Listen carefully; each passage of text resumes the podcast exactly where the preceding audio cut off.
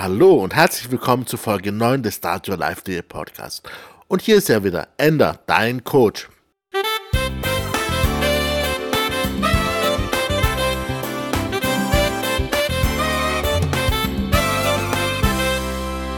Hallo und schön, dass du wieder dabei bist. Im letzten Podcast haben wir erkannt, dass wir gar keinen wirklichen Zugang zu der uns umgebenden Realität haben. Wir haben gelernt, dass wir mit unseren fünf Sinnen eh nur ein Bruchstück der Realität wahrnehmen und diese Wahrnehmung dann noch zusätzlich durch äh, Tilgungs-, Kategorisierungs- und Verzerrungstechniken verändern, bevor diese Wahrnehmungen zu unserem Bewusstsein vordringen. Diese Erkenntnisse, die wir da hatten, relativieren unsere eigene Sicherheit bei unseren Standpunkten. Denn unser Standpunkt äh, ist auch nur eine Folge von unseren Wahrnehmungen mit diesen ganzen Veränderungen.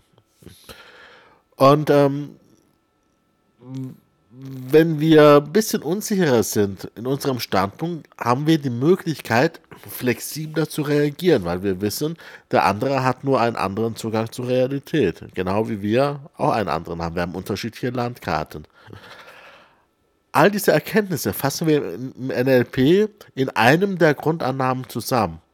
Das gesamte Modell des NLP basiert eigentlich auf einem Satz von Grundannahmen, die je nach Verband aus unterschiedlich vielen Grundannahmen bestehen.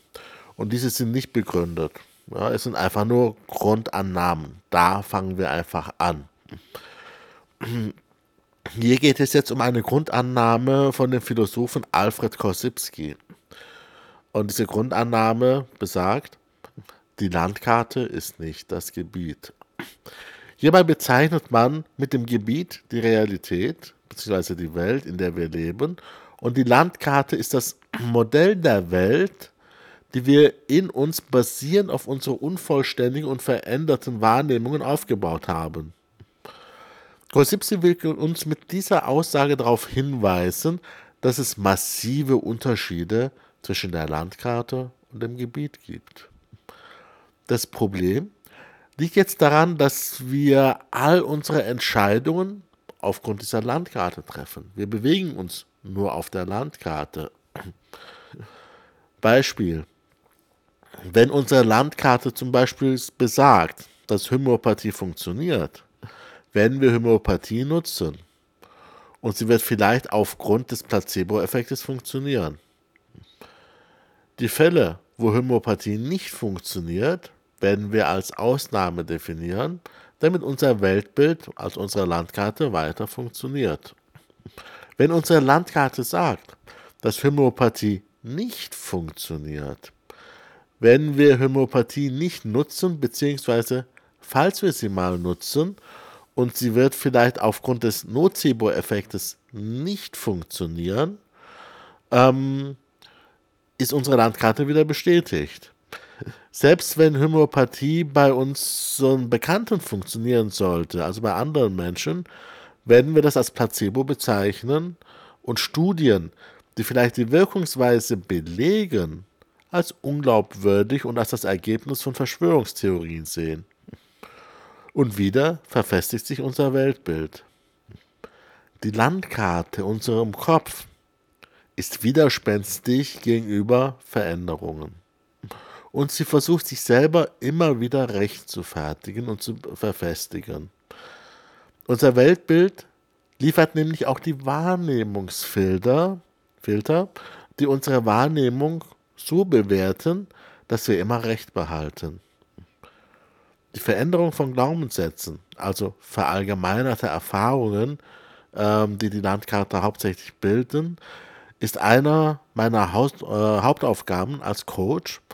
Und ich werde in anderen äh, Podcasts äh, darüber reden, wie ich diese äh, Glaubenssätze verändere. Denn wir wissen ja, dass eine Landkarte nicht äh, der Realität entspricht und gleichberechtigt ist zu jeder anderen Landkarte. Somit macht es Sinn, eine Landkarte durch eine andere zu ersetzen oder so zu verändern, dass sie für uns nützlicher ist. Und äh, nützlicher bedeutet, sie sorgt dafür, dass es uns besser geht.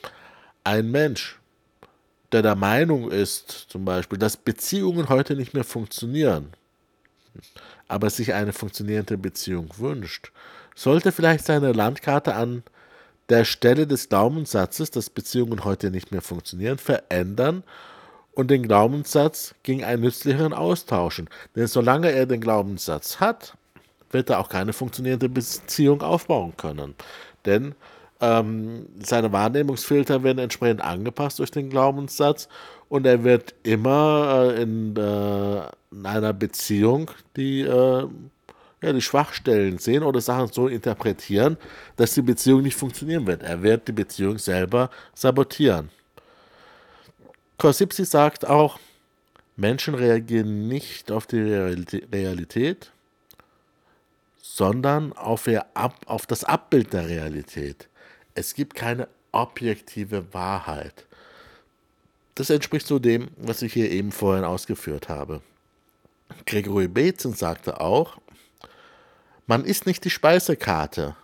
Nur der Schizophrene ist die Speisekarte und beschwert sich anschließend über den schalen Geschmack. Ne? In diesem Fall ist die Speisekarte nicht das Gericht. Ja?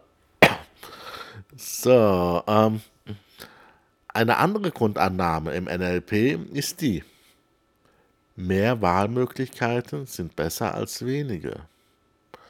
Ein Mensch, der nur eine Wahlmöglichkeit hat, benutzt nur diesen einen aus Reflex. Er trifft keine wirkliche Entscheidung.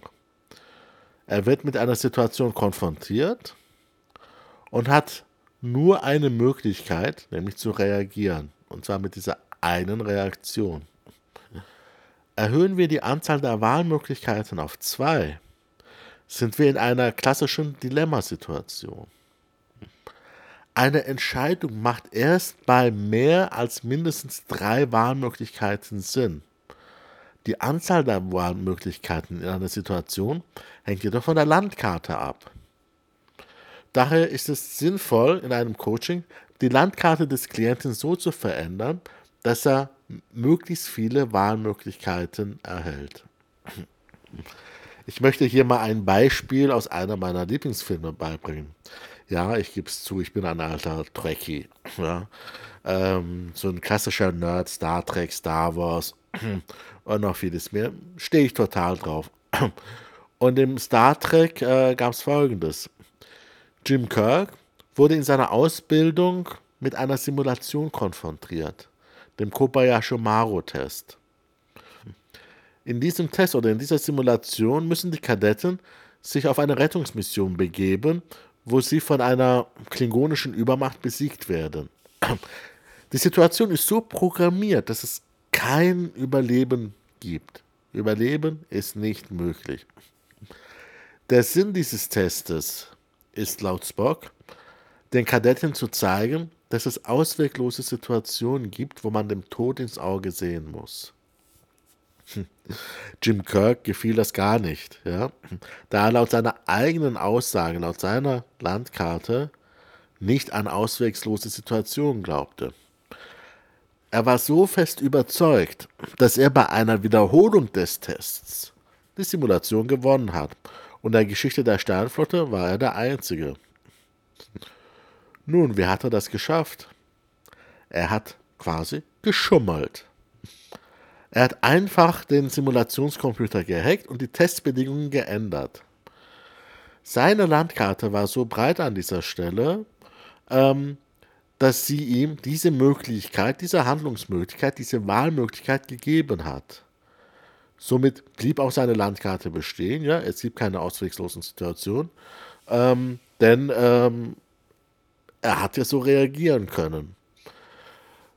Okay. So viel zum Thema äh, Landkarten. Ja, Landkarten Teil 2.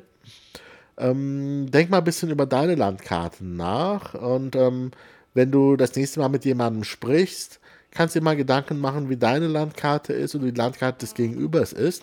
Und manchmal macht es Spaß, sich einfach mal auf die Landkarte des Gegenübers zu bewegen. Ja, ich habe zum Beispiel sehr viel Spaß dran, ähm, mit äh, Leuten zu diskutieren, die eine, in einem Glaubenssystem sind, ähm, was gar nicht zu mir passt. beispielsweise sehr religiöse Menschen oder ähm, Menschen, die äh, an übersinnliche Fähigkeiten glauben. Und dann mache ich mir den Spaß und verändere meine Landkarte für einen Moment so, dass sie mit denen übereinstimmt und begegne den Menschen auf ihrer Landkarte. Das heißt, für mich ist das dann auch möglich, ja. Ähm, aber es gibt einige Glaubenssätze, die da im Konflikt stehen und diskutieren mit denen darüber. Ja, also ähm, eine gewisse Flexibilität in der eigenen Landkarte, wissentlich, dass die eigene Landkarte ja nicht absolut ist und auf jeden Fall nicht real ist, sondern nur ein, ein vereinfachtes und verzerrtes Abbild der Realität ist, macht so richtig Spaß. Spiel mal ein bisschen damit. Wir hören uns bald wieder. Dein Dr. Ender Eisern. Mach's gut. Ciao.